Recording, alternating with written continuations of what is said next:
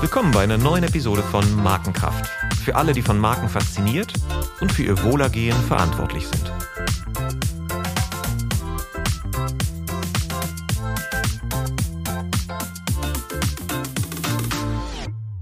Herzlich willkommen and welcome to another episode of Markenkraft. My name is Olaf Hartmann and I have the great pleasure to speak today about the fascinating topic of brand positioning with the brand strategist Uli Appelbaum. Uli is an award winning brand consultant with more than 20 years of experience creating brand strategies. He held senior roles at BBDO, Leo Burnett, Fallon Worldwide, and Sapient Nitro, and started eight years ago the brand and research strategy with a beautiful name First the trousers, then the shoes in Minneapolis. He has contributed to seven Effies, won an Ogilvy Award for Excellence in Research, and worked on brand strategies for Wrigley, Harley Davidson, Hallmark, Nestle, Procter & Gamble, and all the rest we talk about in the show. And I welcome Uli now, and it's great to have you on the show.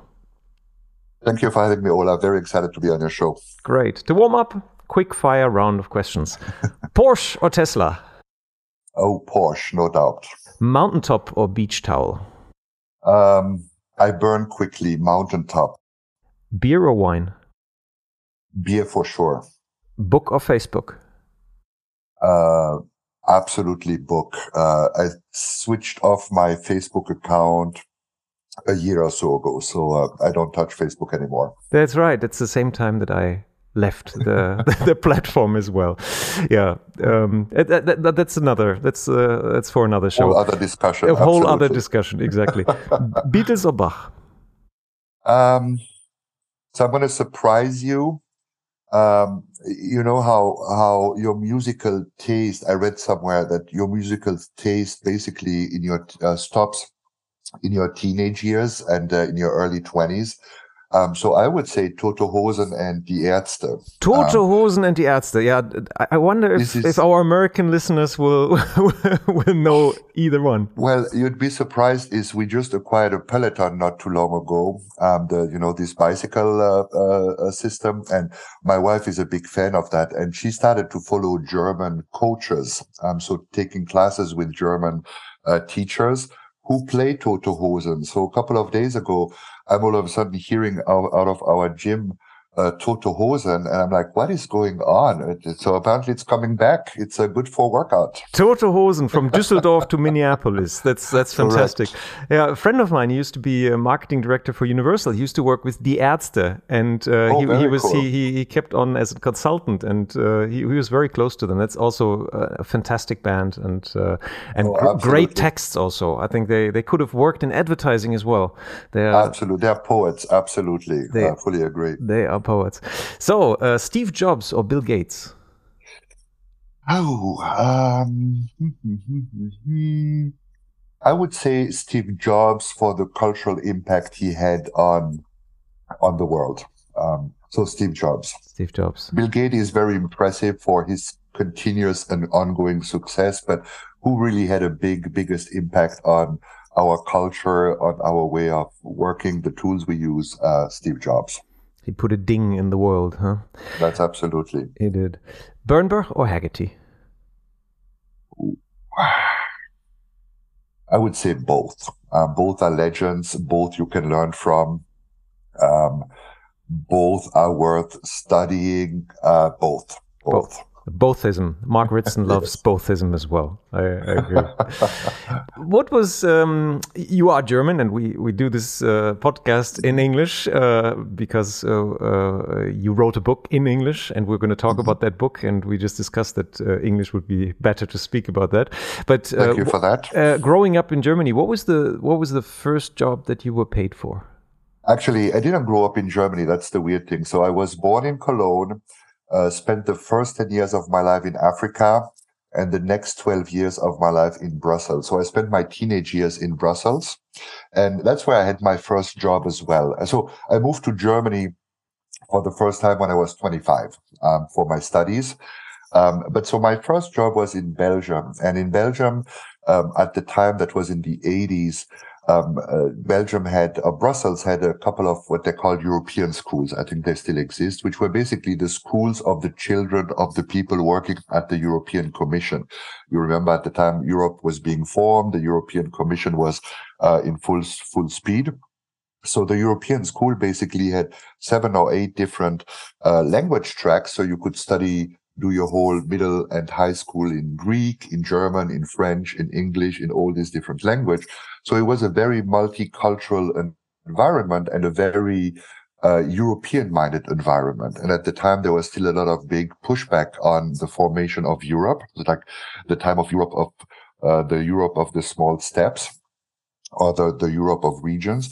And so a friend of mine had this idea of twice a year producing t-shirts which said born to be European with the 12 stars of the European flag and would like a little emblem on the chest.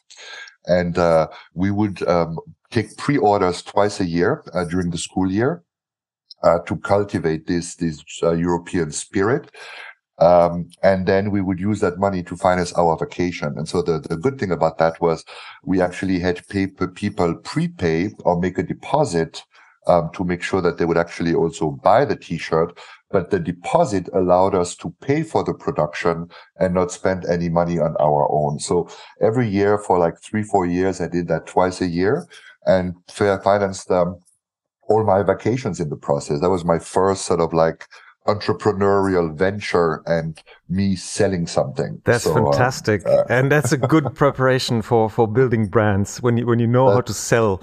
And it's it's really funny. There's some parallels here between our lives because I'm I'm married. Um, I'm actually a practicing European. I'm married to uh, half Belgian and half Italian, and my oh, my, my yes. son is so quarter quarter quarter Italian, quarter Belgian, half German.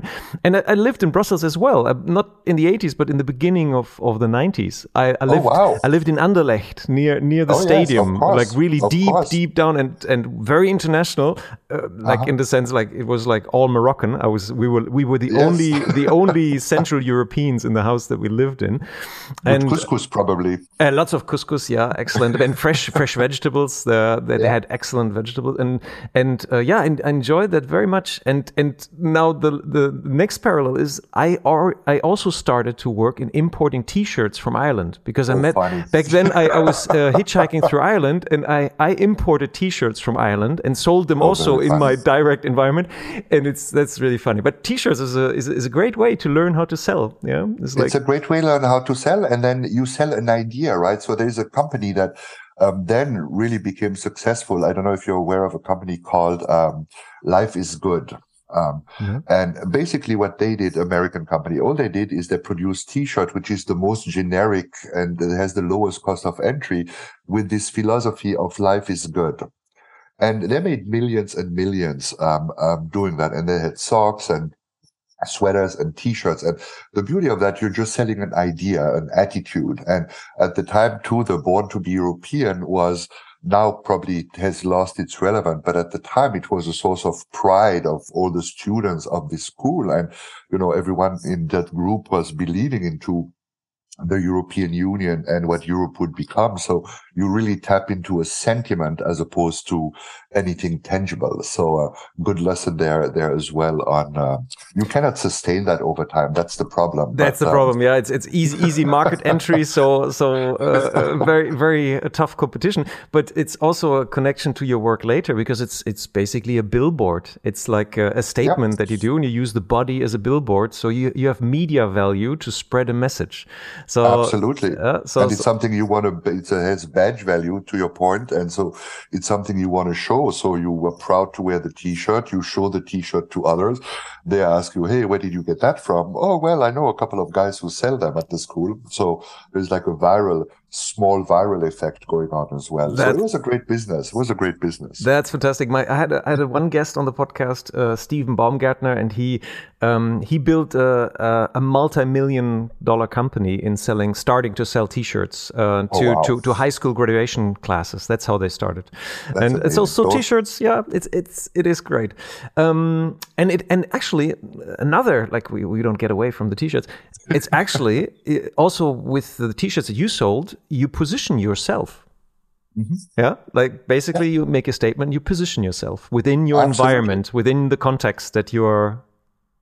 That and that is a great point because at the time, not everyone was supporting the idea of um, of Europe, right? So not only did you, did you make a clear statement, but you also created a friction with other people. So I know, for example, in Brussels, not everyone was a fan of the European Union or mm-hmm. when you would travel to France and other even parts of Germany, not everyone was supporting of the of the um, idea of the European Union. So you took a stand pro something, but also created attention against something, which um, which which sort of like added to the sense of pride. Uh, you know, it's mm-hmm. like I don't only wear a t-shirt that looks cool, but I make a statement about it. So, um, which when you're a teenager is, is perfect. It, it, it, it caters your motives. Yeah. It's like, exactly it's right. great attraction. Oh, fantastic. So good that we covered the first question now of our podcast. So I would like to, to, to move to, to another, um, like about, about your life. Like what was the, the question that you have asked yourself most often in your work career? Is there one question that comes to mind? Ooh, that's a tough one. Um, so very early in my career, um, actually, uh, my one of my first bosses taught me that the, the best question you can ask in the business environment, and you can ask it when you want to learn more, but you can also ask it when you have no idea what question you how to answer a question that has been asked to you. It's what's the objective? Um, and variations of that is why are we doing this? Um, uh, today it has evolved now into the why, but it, it's not so much the why in terms of the purpose, but this can apply to anything is like, you know, um, shouldn't we make the logo bigger? What is the objective of that? You know, um, uh, shouldn't we focus another target group as opposed to our core target audience? What would be the objective. Mm. So always turning the what, what's the objective? Why are you trying to, to do something? Um, gets you time, makes you look very smart because makes you look very strategic. Um, and focuses, forces you to focus on the real reasons behind, um, you know, the question. Um, like if if it's simple as a logo, then you can ask, okay, do we have the feeling that the storyline, let's say, of a TV spot is not integrated enough with the product? You know, do we need to create that connection? So it's not simply to make the logo bigger. It's trying to understand the reason behind the question. And that typically leads to better, better strategic answers as well. So what is the objective has helped me in numerous solution. And as I mentioned, even if, when a client asks you a question and you have no idea what the answer could be, just asking, what's the objective we're trying to achieve? It gives you time, it gives you time to think and, and uh, allows you to fall back on your feet. That's What's the objective is the one question. Okay. That is fantastic. I think we can, we can finish the podcast now. This is, we have created enough value here. Uh, this, this, this is really great. And it's, it reminds me of a, of a Christmas card that I received from a business partner of mine many years uh, ago. And I, I, kept that business card and it goes exactly in the direction that, um, that you're just, um, uh, that, that you are aiming with that question is like you cannot say if something is good before you can you have answered the question what it should be good for perfect yes yeah? that's exactly and, right and that often gets gets forgotten it's like okay that's exactly what, right what's this is all it's all perspective yeah. um, and we tend to jump to the answers real quick, right? Or to the execution or to the solution without really thinking, okay, what exactly are we trying to do here? It makes you look so smart. It's brilliant. Okay, that's that's great. so, marketing and advertising, and this is also very philosophical, but marketing and advertising, um, they rank in recent popularity polls, um, even in trust, even below insurance salesmen. Mm -hmm. So, how mm -hmm. did you end up in this industry?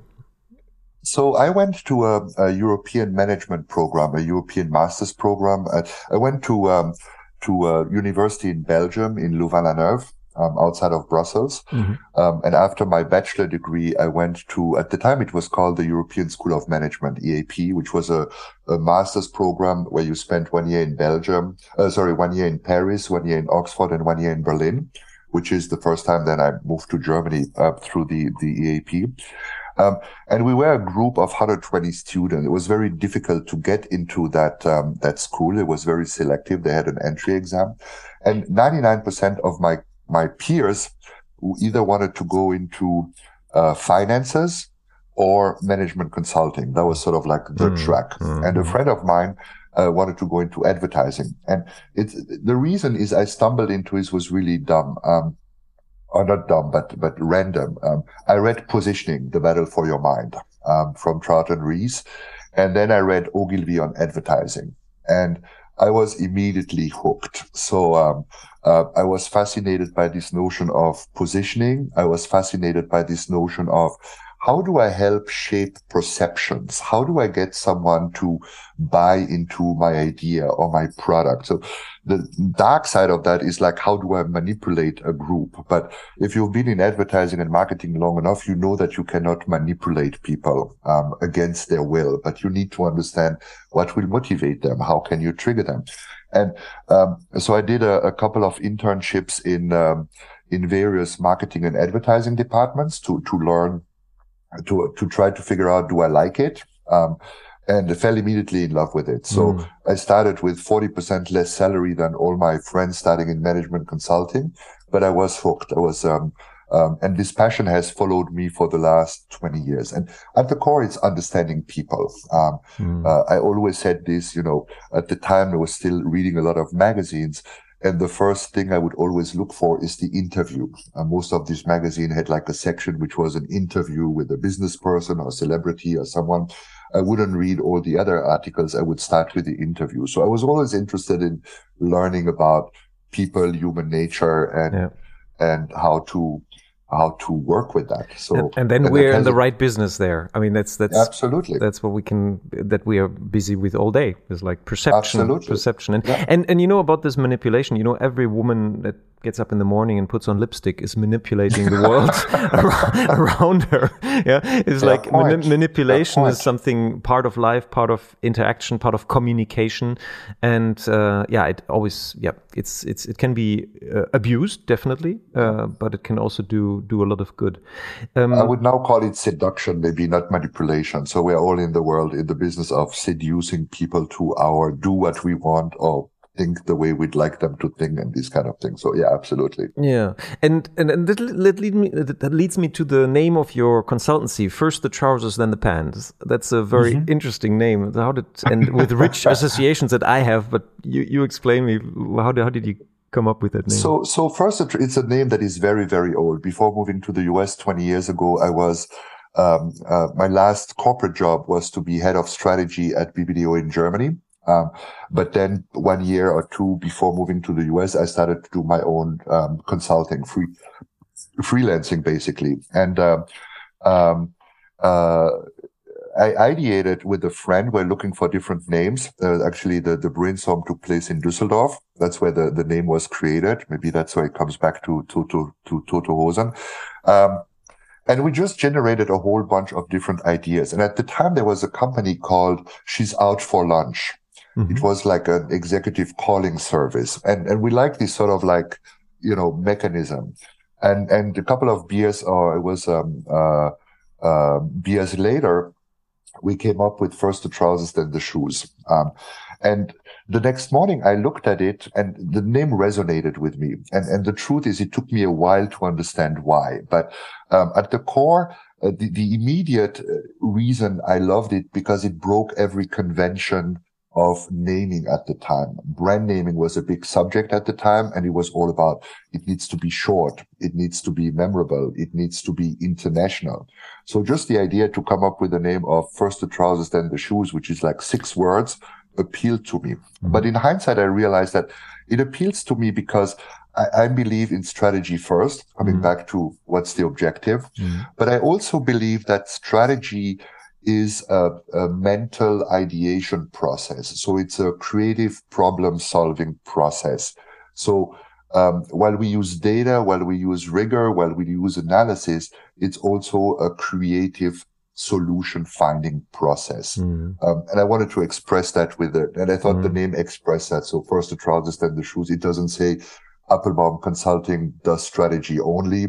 Um, it takes it in a slightly different way. So, yeah, um, but it, it promises uh, a clear process. I, I by the way, I, I, just butchered your name. I, I, said first the trousers, then the pants. like and that's the, what I love about it, Olaf. Yeah. I love about you know people come and say first the um, first the, the shorts and then, then the, sandals. Yeah, yeah, The mechanism is the same whether you have sandals or pants or trousers. I don't really care. So uh, yeah, and it's nice because it immediately crea- creates pictures in your heads, and there's there's a trend of that. You know, like creating brand names has not become easier with because of all the domain garage and all yeah. all all names and then then suddenly there's a there's a pajama brand for example called Sunday in bed Yes, and that's a go. beautiful. It's like Im immediately I see this croissant, the hot coffee in my hand. Right. I have multi-sensory uh, associations with with what's happening yes, there. Very positive emotion. It's like yeah, absolutely. Yeah, and so I love that. So so on on the brand marketing, like with with your experience looking back, and uh, you saw the development. Uh, what do you what do you think about the the state of brand marketing today? Like uh, from like in America, you're you're working uh, mainly in America, but also in Europe also in Europe. Um, I, I, I, become more positive again um, with my attitudes towards um, marketing. I think over the many years, um, marketing has become way more transactional than strategic. Um, the digital space, the social space, has allowed you to capture so much data and so much like metrics um, that almost like distracted from strategy uh, marketing strategy. And marketing strategy is not rocket science. It's understand who is your core consumer, what is driving them, and how do you position your offering to appeal to them. And it doesn't matter if you have a social media strategy or a CRM strategy or a TV campaign or whatever. Um, at the core, you need to have to figure this out. And often uh, the digital space has distracted us from that, um, which I thought was it. And you know, you've been through that as well the rules of marketing don't exist anymore. Social media is now all about one-on-one communication with the consumers. COVID the will change everything. Throw away That's all exactly research. Right. After COVID, everything is going to be different. That's exactly right. And yet we come always back to the basics. We always come back to, uh, no, maybe you need to understand your consumers and talk to them as human and have a clear positioning on what you want to share with them. So that is sort of like one of the areas that, um, um, annoyed me, especially as a strategist, because you see all of a sudden you have people who, you know, talk about click through rate and vanity metrics, um, at all a strategic tactics. level. Mm. That's right. And you're like, that's not strategy. That's mm. tactics, mm. you know? Um, so that is like one trend I saw, but I see it coming back now because, um, um, I think we've learned that social media alone doesn't work, that social media works in conjunction with other media. But that only works if you have a really strong strategic idea that you can bring to life across media. So the whole circle um, uh, comes back basically, and we become. I think there is a new appreciation for strategy. Um, other areas which you see too, like is the world of B two B. Mm-hmm. Again, it was very much, um, you know, B two B follows different re- uh, uh, rules. Um, and yet we learn more and more that maybe it's not that different after all than B2C or P2P or whatever you want to call it. So uh, I feel better because it feels like we're coming back to reason, to mm. common sense, right, basically. Right. That's very good. And that gives me a great segue into the basics. So you uh-huh. wrote this wonderful book, The Brand Positioning Playbook. That's uh, how mm-hmm. we got in touch. And uh, let's start at the basics, like there, your understanding. What what is a brand actually? And it got raving reviews by the way. I have to mention this here. Like uh, i read this Thank one uh, the best book on positioning since al ries and jack trout invented the concept. and it's this like that, that was yeah I, it really it really stuck out. So so so let's let's go through there. It's like let's start out. What's a brand? You know there are books filled with definitions of brands. What's what's a brand for you I love this question because it's it's so basic, right? So we always there are like hundreds and hundreds of definitions of what are brands, but come back to the basics: is brands are perceptions of an offering in your consumer's mind. So basically, people form perceptions about everything, about their wives, their girlfriends, you know, a product, a politician, a foreign country by creating association networks, right? So you take a piece of information, connect that with information you have in your brain already and either it's consistent or it's inconsistent but you basically create networks of associations. And that's really what a brand is. It's a network of association about a specific offering um, within a specific consumer segment if you want to have a strategic lens on it. Mm. That's really what a brand is. Nothing that's, more, nothing less. Yeah, but um, that's wonderful. Nothing less. Uh, but it's but it's I, I, love that definition because it goes that's exactly my cup of tea because uh, uh-huh. we, we in in the end you you you define the, the brand out of the effect that it has in oh. the brain of people and in the hearts yeah. of people. Okay, that you That's can right. connect uh, whatever yeah. head and heart, but uh, but it's it's I always call it the positive prejudice. Uh-huh. which is created. Yeah, I love that. Yes.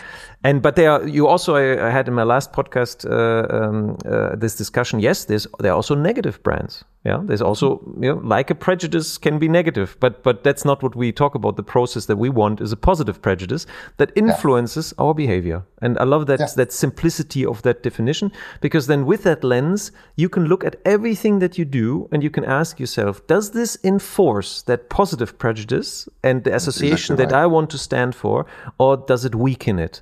or is it that's just neutral? True. It doesn't just doesn't yeah. do anything. It doesn't do anything. yeah, exactly. And that's, or am I getting distracted? Um, am I focusing on the wrong on the wrong uh, point? So, what, what, fully agree with you. The, the, benefit I see with that as well is so often I share that with my consulting clients, and at first they look at me like, you know, okay, which you're charging me so much money for a little bubble chart which shows three or four bubbles on what my brand associations are. But once you get into this discussion, you start to realize, that tonality might be important, but is it quirky or witty or funny? That's maybe overthinking your assignment, right? You, you, you need to have a lighthearted sort of like tonality if, if that's part of your association that you need to convey in all your, your, your tactics. So it really focuses to forces you to focus on the essentials without getting distracted by the unessentials, so mm-hmm. to say. Um, and the difficulty is to to create those associations in a world where everybody is overwhelmed with information, yes. with signals, and so on. And it hasn't become easier to create that. And that brings us to positioning because uh, clear positioning uh, creates that attention if it's if the motives are relevant. Yeah, so relevant, believable, and and different, and the positioning yes. leads you there. But you identified in the beginning of your book, which I really enjoyed, which I didn't read very often in in these kind of books. First, the barriers that prevent creative positioning thinking, uh, and I would mm -hmm. like to explore that a little bit. You talked about personal biases. So it's an interesting question you're asking, um, Olaf, because it's kind of funny, right? You write a book or I write a book. I spent 20 years working on this thing and every month or every year I learn something new and I, I understand, I have a new appreciation for even what I've been doing for 20 years. So, um, one thing I've noticed that is really missing in the industry out there is there are a lot of books on, on marketing and, and positioning and the positioning process is a a thought process. At the core, it's really a human or group of humans coming up, doing with an analysis, coming up with an analysis, um, and coming up with potential hypotheses and ideas. It's a, it's a human thought process, just like we'd be thinking on where am I going on vacation? Um, and when you look at it from, from this angle of it's a thought process, then you all of a sudden understand what influences my thought process. Well, my experience, my beliefs, my values, um, um, you know, uh, all these kind of things, uh, the context in which I am, the people I'm surrounded with, you know, all these things change the way I think or influence the way I think. And yet we never speak about that in the strategy development or in a positioning development. We always assume you and I are two rational, um, uh, data-driven people with completely no objective. Like like That's all right. the other people are emotional, but I am completely objective. So that is exactly right, and me uh, too. So we are probably the only two ones yeah. that are really objective. From eight billion people, uh, we are the two objective right. ones. But if once you understand that, you understand, okay, your experience are going to influence the type of ideas you're coming with. Your value system and your beliefs are going to influence the ideas you're coming with.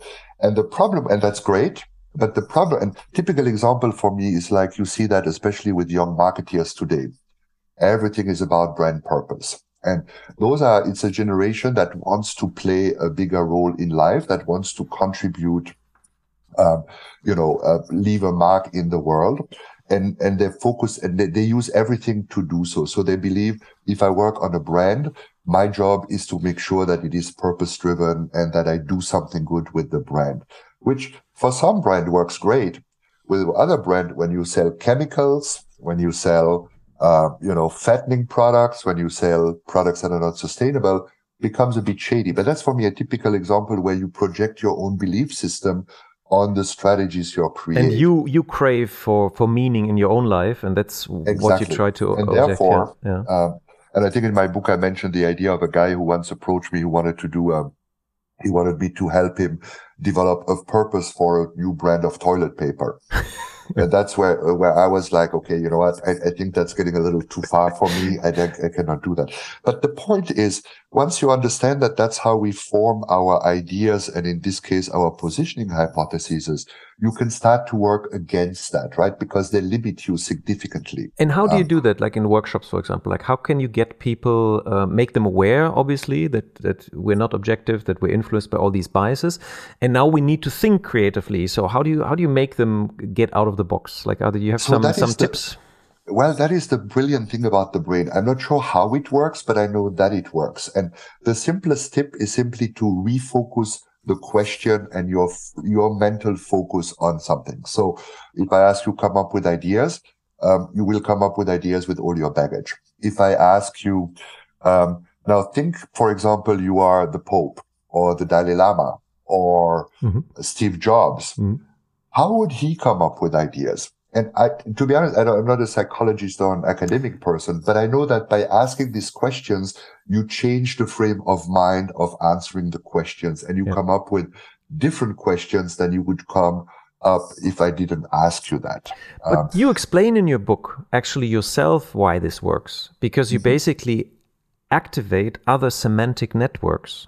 That is you, true. the Pope activates other networks than doctor, than yes. than soldier, than mm, and because of those activated uh, networks, suddenly the thought patterns that you create obviously are different.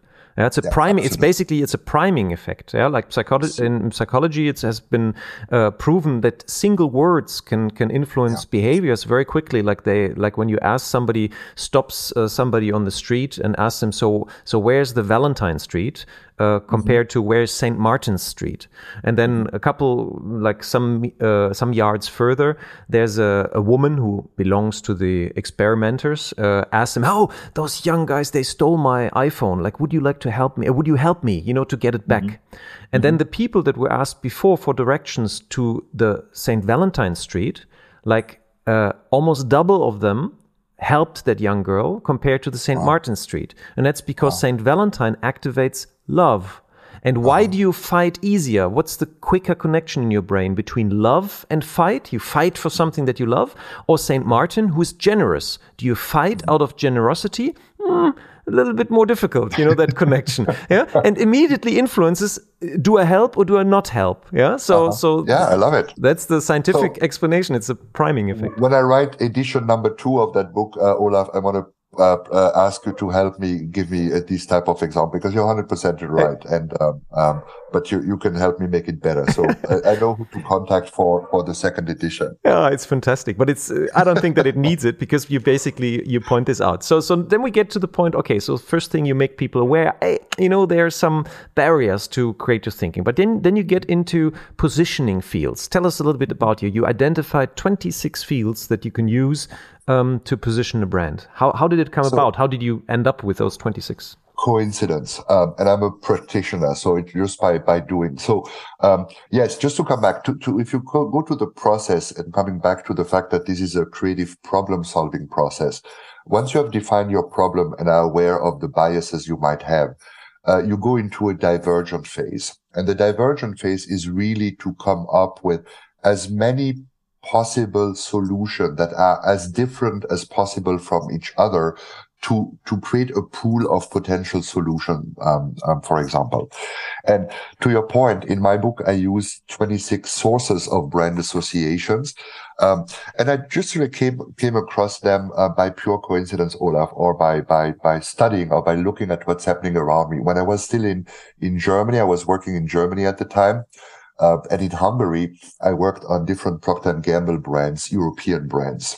And um, I started to realize that there are mechanisms or patterns that repeat themselves across brand, across geographies, and across categories. So, a typical example I use is some brands are positioned around the country of origin claim, for example.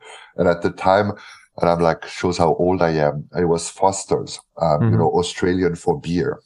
Um, so here is a b- beer brand that differentiates itself, tapping into in, into its um, uh, country of origin, uh, uh, territory, source of association. But then you had another brand. I remember at the time it was, I think, Olivio. Um, there was a case study of Olivio or olive oil um, in the UK, and I was a, a, an avid student of case studies and Effies and all these kind of mm-hmm. things at the time. And so you could see in the UK, um, Olivio olive oil tapped into its Italian origin um, to dramatize the quality of its product. Mm-hmm. So again, Australian for beer and yep. Italian or perfume oil. for French. You know, a, a, perfume, perf- a perfume from Recklinghausen. You know what I'm talking about in Germany. Yeah. it, it, is not is not the right origin, but uh, the perfume That's, from from Paris uh, does uh, does the exactly trick. right. Does the trick. Yeah. So okay, I mm-hmm. realized that it's one patterns, pattern, and then I asked myself how many of these patterns can I find? Another mm. one can be an ingredient story. It can be, uh, you know, tying your brand to a, a consumer ritual or to a usage occasion. Mm. So I started to observe what are the patterns and how many patterns can I identify? And it took me like 10, 15 years because, you know, you have life, you have children, you have jobs, you move into another country. So mm. you get busy. But I looked at around 1200 case studies and ended up basically with these 26 sources of brand association or patterns. Mm. And the idea now is really, and they're all proven successful. So all are associated with existing case studies that manage to help build a brand in a category, in a country, in a time zone, so to say. Um, and when I, when I realized once you have these 26 sources of brand association and you're looking for a solution for your specific problem, you can just go through these 26 sources and you have these 26 different mental uh, frame of reference to look at your assignment. And what this does, it helps what we talked about earlier. It change, it primes you again, right? So mm-hmm. if I ask you, okay, talk to me about the origin of the brand, I take you mentally to a different direction to talk to me about a relevant consumer ritual mm. um, that the brand can try to play a role in, etc., etc. And I'm sure some like the origin of a brand is is something that people probably come up intuitively yeah quite quickly you know like like the the, the swiss yeah. swiss chocolate or swiss engineering yeah. like okay that's great or german engineering wonderful yeah. that, that's a great source well, uh, i'm sure that there are, that there are other uh, territories that are often overlooked can you give us some juicy examples of um, some that you discovered where you said oh wow that's something that most of the time people don't think about yes. that much. So, so things I love is, for example, that is your territory, right? Is like the sensory experience um, of a brand. We we often don't we take it for granted. But one case study that I remember was really how do you experience your brand and the the benefit of your brand through your senses and how can you give meaning to that senses and i think it was procter and gamble with febreze that realized that learned from its consumers that, you know, when you clean your house, um, the sense is the last cue that tells you my house is clean. Um, mm-hmm. So, so either women sprayed some sense, um, but they understood that this is a really strong cue and signal to to to communicate uh, cleanliness. Mm-hmm. Um, and tap their positioning around that for a long time. And um, it goes in the direction that we just talked about. There's, uh, for example, it, it, also influences behavior, but obviously it yeah. activates mental concepts. And there, there have mm -hmm. been studies like of people doing this uh, task, and while they were doing the task, there were some some um, cookies on the table, and they were really, mm -hmm. you know, like you have them in America a lot. These these cookies that you can't eat them really clean. Yeah, they're mm -hmm. so big mm-hmm. you can't stuff them in yeah. your mouth completely. So when you eat them, they, they're crumbs on the table. And yeah. the one group was in a room where they put a little bit of scent of lemon in there, and the other room mm-hmm. was there was no scent in the air. And the in the in the group in the in the room with the lemon scent, they cleaned up the table three times more often than the other group. And again, it's uh, it's the activation yeah. process. So that's great. And Febreze is a good example because they they they did it on a sensory level, the, the scent, and they also did it in a habitual level because they they created this as a um, uh, as like a, a, ceremonial finish of when you Yeah. cleaned your house. Then the Febreze was the finishing touch. Yeah. so then you talked about habits uh, in, in in in the book as well. That's another yeah interesting way. How can I tap into habits like to Yeah. when people do these things? in the rituals people have it and you know we all have a whole bunch of rituals and, and that's where I make the difference between habits and rituals is habits you do things without thinking about it. Right. Uh, Rituals. I, I- rituals that's the better word. change your mind. Mhm. You know, you brush your teeth, you comb your hair. Well, I can't do that, but you comb your hair, you know, put on perfume or, or deodorant. It's a way for you to get, that's right. I comb comb your my beard. You comb your beard. Um, uh, it's a way for you to get mentally ready for the day. You know, if you don't do that, Mm. you're not ready to get out of the door. Mm. Um, same with women putting makeup on and these kind of things. Um, so those are like other really interesting examples. Another example, Olaf, I love is, um, perceived negative. We live in this world where like, okay, no, no, no, we can't have a negative. You know, um, it all needs to be positive. But one of these, um, triggers or, or sources of association is take a negative and turn it into a positive or change the meaning of um, uh, the the experience into something positive.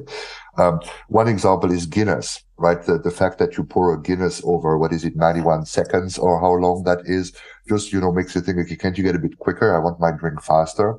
Um, but they reframe that by you know this notion of you know good things come to those who wait. Um, so they say because it's 90 minutes, it is better basically. Or ketchup is for me, uh, Heinz ketchup is for me a beautiful example is because people always complain about the fact that at least the glass bottle, not the squirt bottles, but the glass bottle, the product takes time to come out and you need the perfect pour angle for the ketchup to come out, right? Mm. So the logic would have been, well, why don't we liquefy this a little bit so it pours easier?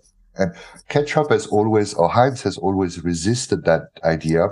And on the contrary said, you know, we have, I don't know, forget the number, like 12 real tomatoes in our product. That's why it is this consistency. They- Mm. They give meaning to this negative perception and in the process turn it into a positive. And I love this because it's, it's just smart. It's, just really brilliant. smart, and and it's a great example is also Stella Artois, Re- Yes. reassuringly expensive. Like who, wh- Beautiful. which brand would would go out and advertise we are expensive? Yeah, but but we are reassuringly expensive. Yeah.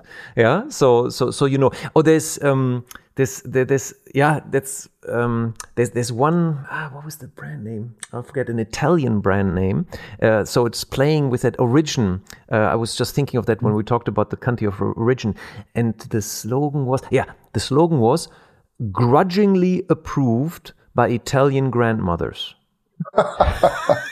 Love it. That's fantastic, huh? It, it, it taps into two things. It comes from Ital- Italy, Yeah. and then then the then the gold standard in Italy for cooking uh, is obviously mama, yeah, the yeah, Yeah. the the, the mummy, the the grandmother, and and when she grudgingly approves of it, you know, it's like she's really critically uh, critical, but in the end she says, well, well, it's okay. I love it. And again, it has an emotion to it and, uh, and a sort of like tension to it. So yeah, so those are, those are all examples and there are quite a few more on, on really interesting territories. And, and the interesting thing about that is you become, you have an idea all of a sudden in your positioning statement, right? It's not Mm. just tastes good, and is healthy or tastes good and is easy to spread. There is an idea behind it that, that generates potential thoughts on what, what the brand could do and these kind of things. Yeah, and you did a fantastic job. By the way, we're not talking here about a thousand-page book. We're not talking about Dan- Daniel Kahneman uh, thinking fast and slow. We're talking about a book of how many pages? I don't know exactly. 120 or something like 120 it's like you you go through this like like in in an afternoon and it's it's so rich i mean it's like you said it's distilled knowledge for 20 years by the way like i often you you you're one of the few people i get contacted a lot to introduce books in podcasts yeah but i've resisted so far you're the first person that i invited to uh, like to, to talk about this book because of that because like i went through it and said this is so rich this is so useful in everyday thinking about positioning so it's, it's, it's really cool I'm flattered and honored. Thank you. uh, no, it's, it's, you've done a really great job. So, give us a little bit the structure, just so people know what to expect. You you basically clustered also um, positioning areas. Maybe we want to talk about that a little yeah, bit. Absolutely. Mm-hmm. So the book is called a workbook, but you called it earlier a playbook, which I think is, is really nice. So I think my, my uh, second edition, Olaf, I'm really going to reach out to you. I'm going to call it the brand positioning playbook. And I'm going to have you, you share your own experience and add that to the book. We can co, co-author it. Love um, it. It's, a, um, it's a done and, deal. And the reason I, and the reason I, I wrote it is because I, I didn't find any available uh, training programs or tools out there that really shows you how to do it step by step. Mm. Um, and uh, so that's why I wanted to write this book um, to really give people a tool to develop positioning on their own in a way that is not intimidating, in a way that is uh, straightforward, but in a way that is also very hopefully smart and relevant. Mm. Um, and when you take these 26 positioning territories, uh, none of them are revolutionary. Um, so, so maybe also for, for those who haven't read the book yet is, um, a section of the book focuses on the 26 territories, describes them, what they are, and gives an example or two of what these territories are, and then gives you three or four questions that allow you to think along the terms in those, these territories for your own brand. And these territories are grouped into three different uh, categories, which are the, the typical elements of a, of a brand positioning statement. One is the frame of reference. Is like, how do I, what's the context in which I position my brand? And I think here a lot of companies make the mistake. They always look at their immediate competitors, mm. uh, but you can look at a usage occasion, where people use the brand, what the gold standard in the category is, etc., etc. The second territory is how to connect with your consumers. And there often the mistake is we have this, you know, um, emotional and, and rational benefit. And they say every brand needs to do that, but you can connect with a brand by define with a consumer, sorry, by defining the role you play in your brand, by tapping into psychological benefits, by tapping into uh, sensory benefits. So there are many ways to do that. And then the third aspect is really the old school reason to believe. What about your brand or your product or your service allows you to make that unique claim, benefit claim in that specific context. So these 26 territories are grouped in these three uh, categories, uh, which, as I said, just form the uh, building stone of a brand positioning statement. Mm, mm. And going through it systematically allows you to, again, creatively look at all of this. So you don't start with the benefit. You can start with the context or you can start with the product mm. truth and you work your way through uh, the different territories through ideation and through through different creativity exercises that basically again has the objective to get you to generate as many diverse ideas as possible in this divergent phase um, of the process. Yeah. And then once you have the the 40, 50, 60 ideas, you group them by theme, but what is relevant and what is not feasible. So mm-hmm. you lose 80% of the potential ideas because that's part of the ideation process. Mm-hmm. Um, but then you end up with, um, I don't know, 10, 20 ideas that you can group. And then you go back into the uh, convergent phase. So you use your analytics, rational business mind and say, okay, which one can we do? Which one deliver against our objectives? Which one, what are the most differentiating? How are we going to validate them? Etc. Etc. Etc. So, um, once this creativity phase has taken place, then you go back to the rational decision making process, which the truth is 99% of business people are good at that but they're not good at the divergent phase. Yeah. So, uh, so um, that's what I would like to talk about in the end before we talk about two other things like how do you test then a positioning that you come up with. But before that, what are the most common mistakes in the process of positioning that you've seen over those 20 years? What what are things that really that often go wrong where where you see things oh, they took a, a wrong turn again? You know that I've seen this before. What what what are the patterns there? Well, I must shamefully admit it's not things I've seen. It's uh, I've made every mistake uh, you can make around positioning development that you can make out there. I've made them all. So um, um, because I've been doing that for so long, I think the first one is um, coming back to our intro question. Uh, what's the objective? Not really understanding why you are positioning or repositioning a brand. What is the objective you are trying to uh, deliver against, or what is the problem you are trying to fix? So just say, oh, you know, our business is not doing well. Let's reposition the brand. Let's ideate on how we're going to do that. Mm. You need to understand what problem you are trying to solve. So that's number one. Number two is not understanding what we talked about too, the cognitive limitations you have, the biases you have. Um, because once you know that or you are aware that you are the, this, you have these biases, you can ask, who do I need to involve in the process to come up with truly innovative ideas? So maybe people that are different from me, people yeah. that have a different background. Maybe I should ask my finance director, which is counterintuitive. Yeah. Um, go go go where it's painful. Like like uh, exactly you fall right. in love with your idea and then then try to kill the idea by talking to somebody that that is able to tell you something from an outside perspective. That is exactly right. You love your baby and you try to protect it. Okay. That is exactly, and that's the third mistake: is fall in love with the idea too quickly. And and we are all experienced. We all have our success stories. We say, "Hey, I've done that six times. That's the solution." Mm-hmm. You know, that's a danger. Um, unless you're a genius, but the truth is, 99% of us are not geniuses.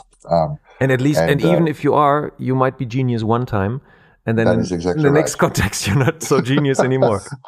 That is exactly right. And the third is uh, the fourth element for me is a lack of idea.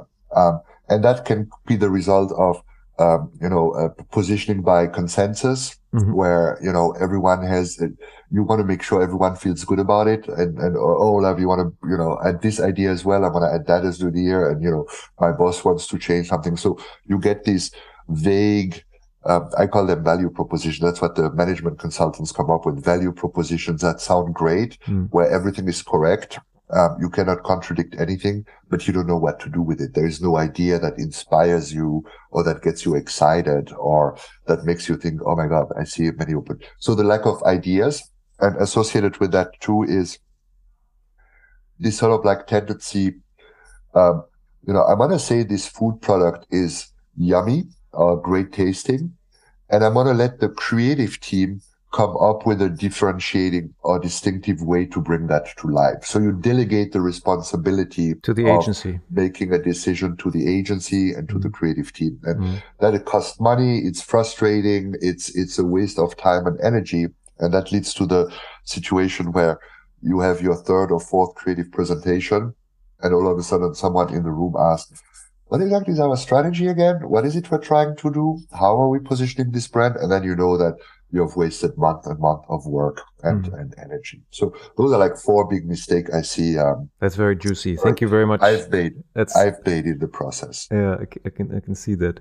So my uh, second to last question on on that topic is like, what are the signals when you know that you need to reposition a brand? That's a great question. Um,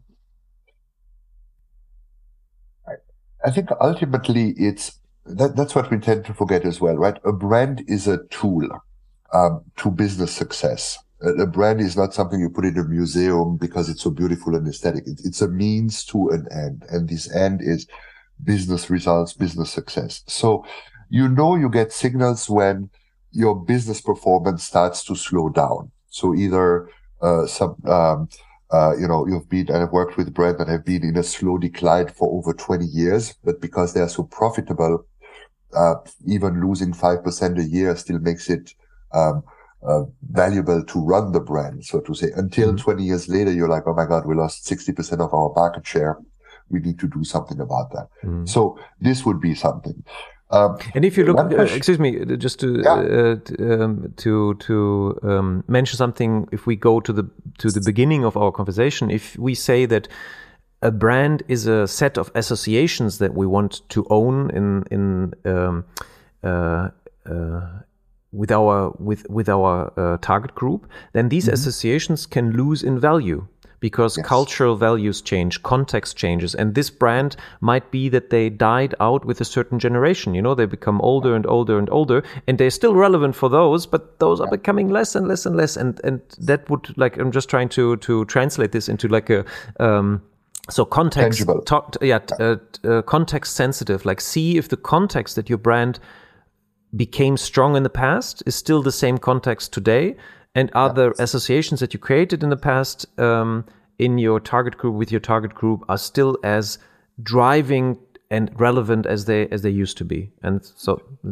brilliant. Again, uh, you're going to be my first person I call um, when I write edition number two because that is absolutely correct. Because the option to that could be, um, which is part of understanding the problem, is your values might still be relevant, or the associations you have are still relevant so the, the motivation they tap into, but the expression of this association might not be relevant anymore. And typical example I had the opportunity to work on is Harley Davidson. Mm-hmm. Harley Davidson has sort of like this archetype um, of the outlaw out there, um, which is still relevant for many, many people. Mm-hmm. But an outlaw today, the way the the way you express it, who is it as a person, what does he do or she do, is very different than the dude in leather chaps uh, riding uh, through the sunset in the American West. That is an old fashioned expression of the outlaw um, um, uh, archetype. Um, is a way more modern. Beyonce might be a modern interpretation of an outlaw. So understanding that the association might still be relevant, but the way we bring it to life guides your thought process again. But that comes again back to understanding what problem you're solving for. Mm-hmm. Um, Excellent. Yeah, it's very um, good. It's a good example. And then from a from a positioning point of view, is often simply go back to these three um, uh, elements. Um, you know, has the environment in which my brand operates changed dramatically? You've seen that with the rise of all these health food and sustainable products, all these, especially in the US, these mass manufacturing brands uh, you know, the General Mills, the, the Krafts, um, that produce billions of packages in a very process oriented way start to lose their relevance because consumers are looking for something different. So here you have to ask yourself the question, okay, how do I need to reposition myself to maintain my relevance or regain my relevance? Mm. Um, yeah. Same, same when in the world of technology. Sorry, and then I, I shut up. Uh, if a new competitors comes in and, uh, uh, changes the dynamic of the category or the market. You know, all of a sudden you are depositioned, um, or a, another company comes in and changes the dynamic and the benefits of the market. Um, all of a sudden you got to think, okay, I better uh, cameras, right? The phone has completely changed the world of digital cameras. Mm. Um, in that case, you better think about, okay, how do I survive? How do I position my offering to survive in this new environment. Mm. Those would be typical situations where you, where you reconsider reposition. Often it has to do with losing business and losing money at the end of the day. And that's a good filter also to think about is my positioning really strong?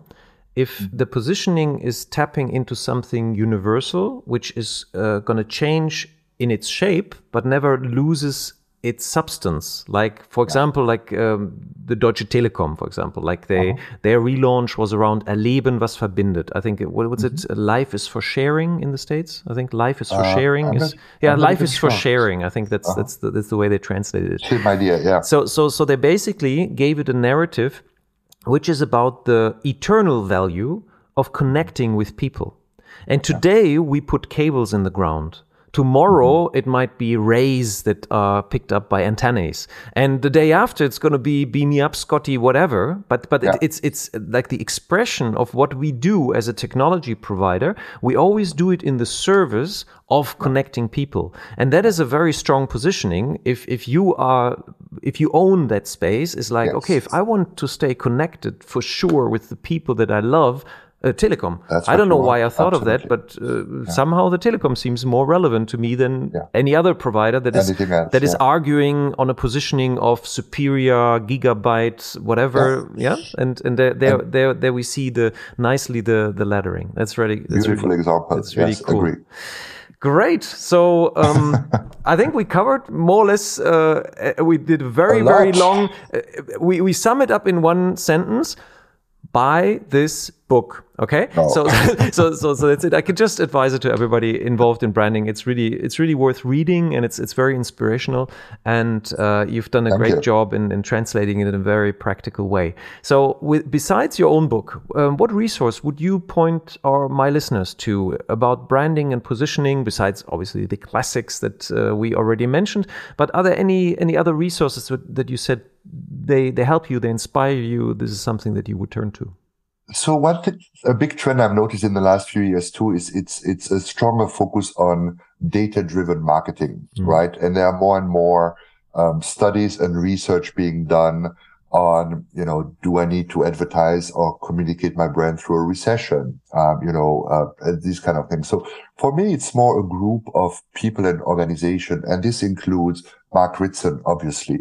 Um, if you have a chance and can afford it, do the mini MBA Mark Ritson um, offers. Absolutely brilliant. Actually, I did this mini MBA uh, right before finishing my book because you know when you write a book, you're like, okay, am I like you know smoking something or am I onto something correct? You know, am I am I what I'm writing is relevant? And I knew I was relevant in my book when Mark speaks about brand associations in the context of brand positioning. I was like, okay, if Mark speaks about brand association, I can speak about brand associations too. you um, feel more confident.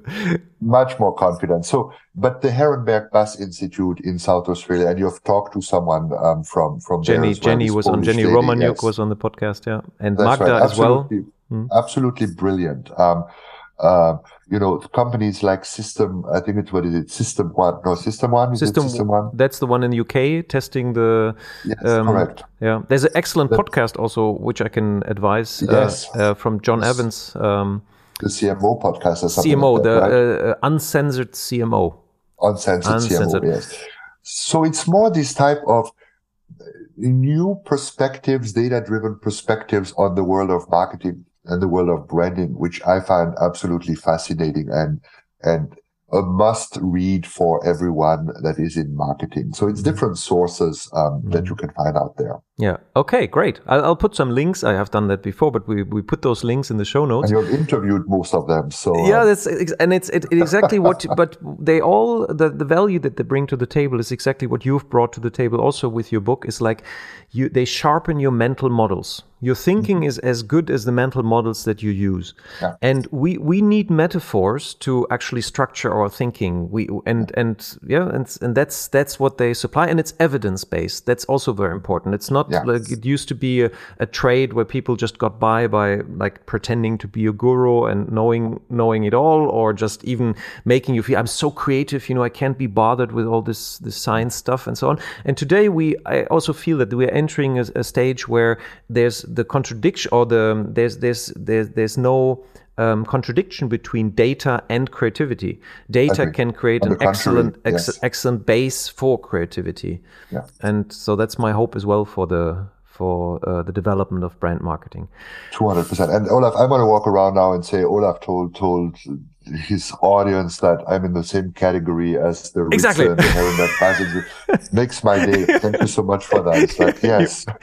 and, and now I give you my, my last question uh, to to um, to send a message to the world. You you have the chance to put us if you would have the chance to put a screensaver on all people responsible for brands in the world, and there's one impulse, one saying, what whatever, like what would you put on that screensaver to inspire So I have to read it. Um, and that's the one I put in my book. I think I'm starting my book with that. And it's really this notion of the real voyage of discovery consists not in seeking new landscapes, but in having new eyes. And that's from Marcel Proust. And it's really about don't chase for the new object, but change the way you look at the situation, at a brand, at a person. So change your perspective. That has been for me the guiding quote that has pushed me through my life and that driving the book and everything I do basically. That is so good. Could you read that slowly again? Yes. Um, the real voyage of discovery consists not in seeking new landscapes, but in having new eyes. Wow. So it's basically don't go and look for something that is um, uh, out there, but change the way you look at your current situation. And and I'm a firm believer in that. So it doesn't make, and that's what you find in the book, right? It's nothing in the book is a magic bullet um, that no one has never heard of. It's the combination and the way it's being used that makes it different and unique, hopefully. But I'm not go- going with the purpose 3.0 or here's the new secret to uh, seduce masses. No, it's tried and true uh, techniques used differently. Um, Fantastic. so- Ole, my sincere thanks for your time and the great advice that you shared with my listeners. I wish you lots of success with the book should be in the charts for the next 10 years. May it Thank help you. marketeers out there craft powerful positionings that keep their brands relevant and strong. Thank you very much. Und das war eine weitere Episode von Markenkraft. Vielen Dank, dass Sie dabei waren. Wir hoffen, es hat Ihnen genauso viel Freude gemacht wie uns. Wenn ja, empfehlen Sie uns Ihren Freunden, Ihren Bekannten, Ihren Kollegen und bewerten Sie uns auf iTunes, Stitcher, Spotify, Soundcloud, egal wo Sie diesen Podcast hören. Share the love for brands. Machen Sie es gut für sich und die Menschen in Ihrem Leben.